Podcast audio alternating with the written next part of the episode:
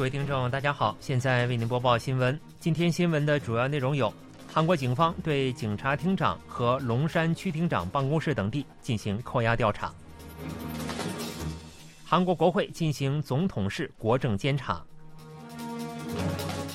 尹锡悦夫妇入住汉南洞官邸。以下请听详细内容。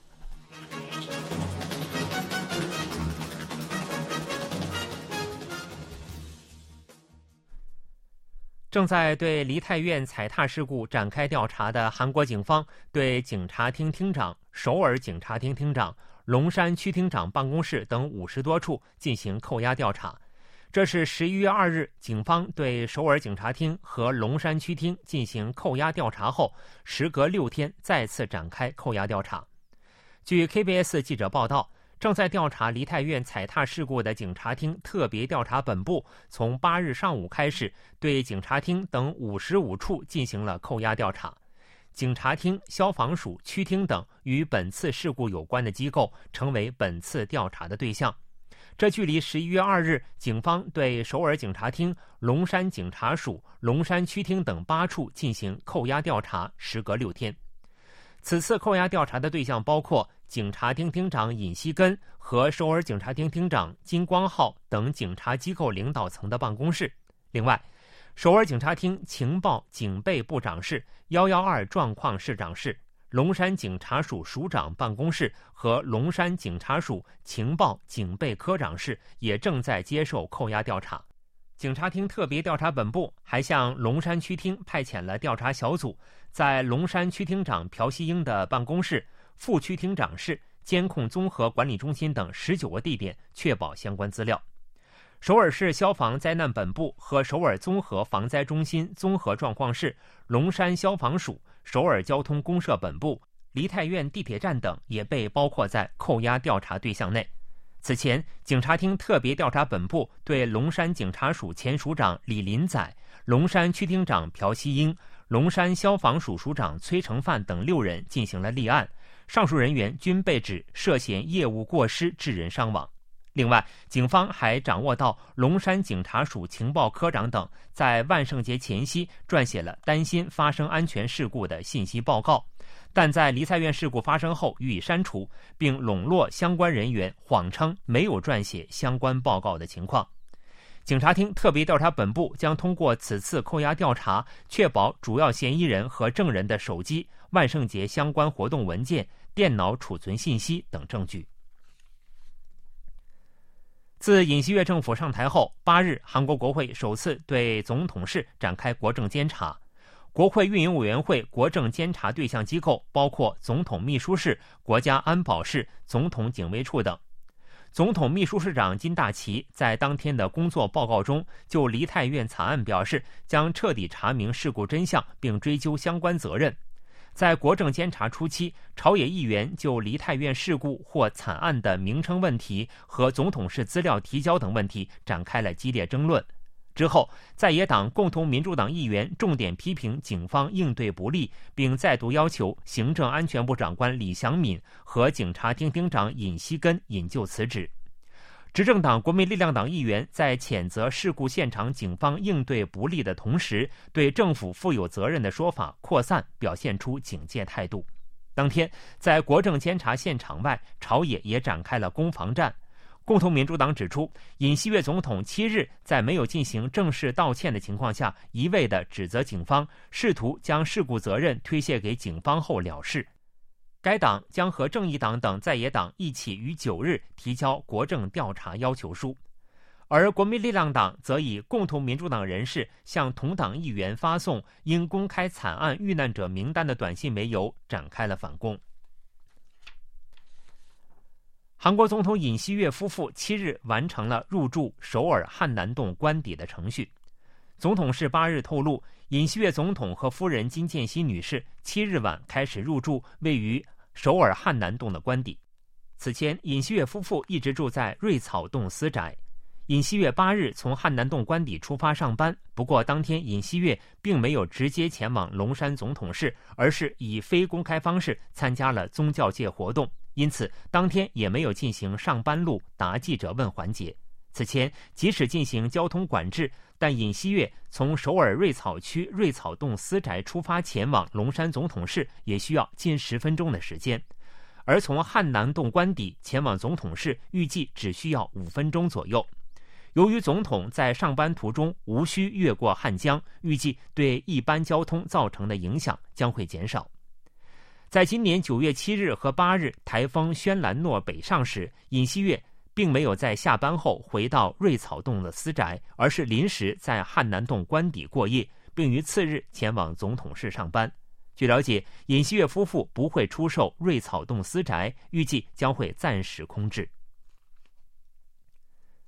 据日本共同通信社八日报道，如果北韩强行进行第七次核试验，美国政府将向东海调派核动力航空母舰，并与韩国军方和日本自卫队展开联合应对。该通讯社援引多名消息灵通人士的话报道说，除了向联合国安理会提交旨在进一步制裁北韩的决议案以外，日韩美三国还正在进行同时发布对北韩单独实施制裁的准备。韩国国家情报院等情报机构和专家预计，本月初北韩进行核试验的可能性有所减少，但今年内北韩进行核试验的可能性有存。据消息人士透露，拜登政府认为，在维持韩半岛无核化目标或对北韩对话方针的同时，若北韩进行核试验，将不得不加大对北韩的施压力度。因此，美国计划与同盟国韩国、日本一道，以运用军事力量或制裁的综合遏制力量，阻止北韩进行进一步挑衅。韩国和美国海军与日本海上自卫队最高级别官员七日在日本会晤，就应对北韩核岛威胁等的合作方案进行了商讨。据海军方面透露，为参加西太平洋海军论坛而访问日本的韩国海军参谋总长李忠浩，当天在日本神奈川县横滨与美国海军太平洋舰队司令塞缪尔·帕帕罗、日本海上幕僚长酒井良举行了三方会谈。在本次会谈中，三国就最近为有效遏制和应对北韩洲际弹道导弹等核导威胁而加强安全合作，持续实施反潜战及导弹警报演习等防御性演习，扩大高层政策协商及人员交流等交换了意见。韩国海军参谋总长李忠浩表示，在北韩核岛威胁进一步加剧的严峻形势下，韩美日三方高层代表聚首会晤意义深远。三方就今后不仅要持续加强安全合作，还将在多个领域开展合作达成了共识。西太平洋海军论坛成立于1988年，每两年举办一次。该论坛是印度和太平洋地区国家的海军首长参加的多边合作机制。此次由日本海上自卫队主办，韩国、美国、中国等二十七个国家参加，并于七日开幕。此前一天，日本海上自卫队为纪念成立七十周年，在神奈川县举行了国际阅舰式。美国国务院谴责联合国安理会常任理事国中国和俄罗斯在当地时间四日召开的安理会会议中，未一同谴责北韩挑衅，反而庇护北韩。美国国务院发言人普赖斯在记者会上指出，安理会常任理事国负有捍卫联合国宪章和制度的义务。但安理会两个理事国一直未能尽到其义务。虽然北韩持续进行危险且破坏稳定的挑衅，但中俄两国正在妨碍国际社会，令北韩为此付出进一步的代价。普莱斯表示，中国和俄罗斯出于多个原因，并没有意志从客观角度对北韩危险且破坏稳定的行为进行谴责，或无法对北韩进行谴责。我们将继续让中国和俄罗斯意识到。若放任北韩，不让其对自身行为负责，对中国和俄罗斯也没有益处。普赖斯还提及，北韩宣布对韩国和美国进行了战术核攻击模拟训练，称北韩的表态越来越危险和不负责任。美方对此表示关切。虽然美方寻求与北韩开展真诚持续的外交，但北韩将为其危险和破坏稳定的行为付出代价。受此前出现大规模逆差的商品收支时隔一个月转为顺差的影响，九月韩国经常项目收支也转为顺差。但由于对中国等国的出口减少，原材料等的进口增势持续，商品收支顺差规模同比减少九十亿美元以上。韩国银行八日发布的国际收支临时统计资料显示，九月韩国经常项目收支出现十六点一亿美元的顺差。此前八月，韩国经常项目收支时隔四个月出现逆差，此次时隔一个月再次转为顺差，但顺差规模较去年同期巨减八十八点九亿美元。今年前九个月，韩国累计经常项目收支出现二百四十一点四亿美元顺差，较去年同期减少四百三十二点七亿美元。今年截至三月，经常项目收支连续二十三个月实现顺差，但四月由于进口剧增，加上海外分红的影响而出现逆差。此后虽然重新转为顺差，但八月受商品收支出现大规模逆差的影响而再次转为逆差。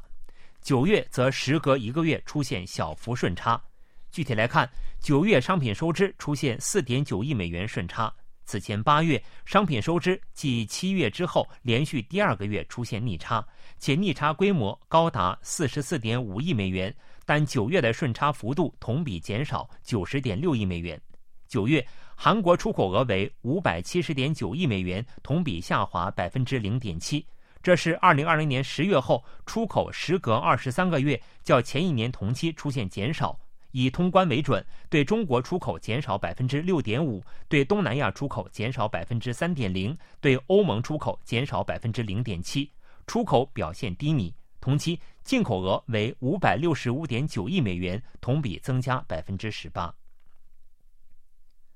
首尔市为了解决深夜出租车打车难问题，决定时隔四十五年，截至年底全面解除个人出租车司机轮休制，并引进星期制。